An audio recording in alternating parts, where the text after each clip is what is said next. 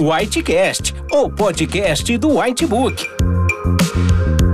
Aqui você encontrará informações atualizadas do mundo médico, relatos de casos clínicos, debates, discussão de condutas, além de descobrir como os conteúdos do Whitebook podem te ajudar nos desafios da profissão.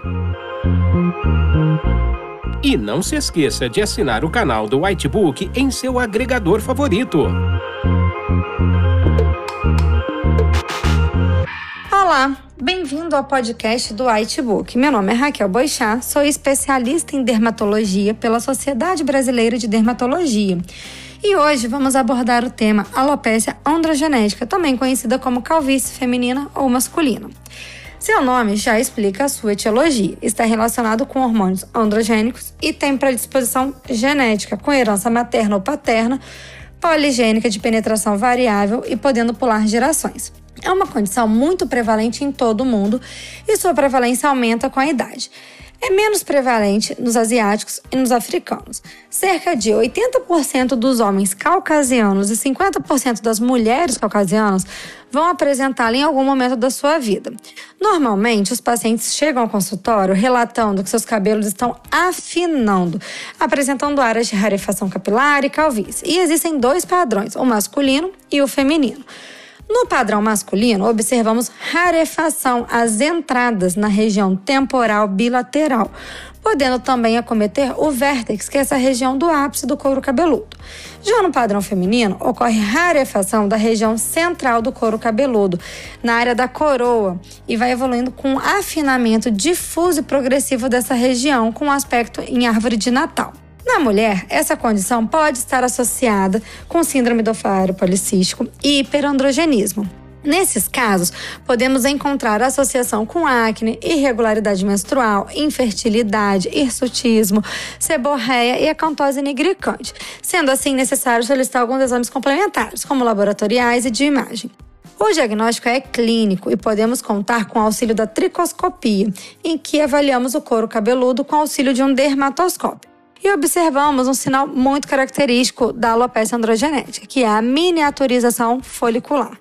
Ela é representada pela variabilidade do diâmetro das hastes, vai tendo um afinamento dessas hastes que é maior de que 20% dos fios na região fronto-parietal. Outros achados na tricoscopia são pontos amarelos, que são ossos foliculares sem pelo e cheios de sebo. Esse achado não é específico da alopecia androgenética, mas pode estar presente. E o sinal peripilar, que é uma coloração acastanhada perifolicular, representando infiltrado inflamatório local. O tratamento varia de acordo com o sexo, com a idade, com a gravidade da doença e comorbidades do paciente. Antiandrógenos são a base do tratamento, pois agem no mecanismo envolvido com a miniaturização dos pelos. Eles devem ser associados a tratamentos que atuam também no ciclo capilar.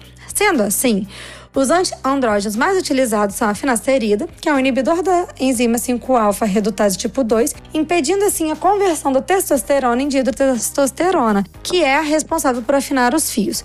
Também podemos utilizar a dutasterida, que é o inibidor da 5-alfa redutase tipo 1 e tipo 2. Associado à finasterida ou dutasterida, utilizamos o minoxidil tópico e oral, pois ele alonga o ciclo capilar e aumenta a densidade e a espessura dos fios. O tratamento deve ser mantido de forma contínua para evitar a recidiva da doença.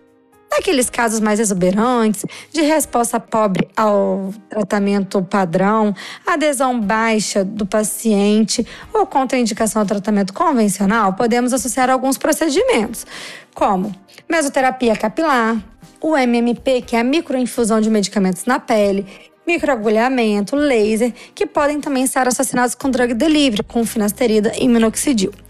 Um tema em alta tem sido transplante capilar. Ele está indicado para pacientes com doença avançada em que não conseguimos mais recuperar folículos inativos. Mas é muito importante ressaltar a importância do tratamento clínico de manutenção após o transplante. É isso, pessoal.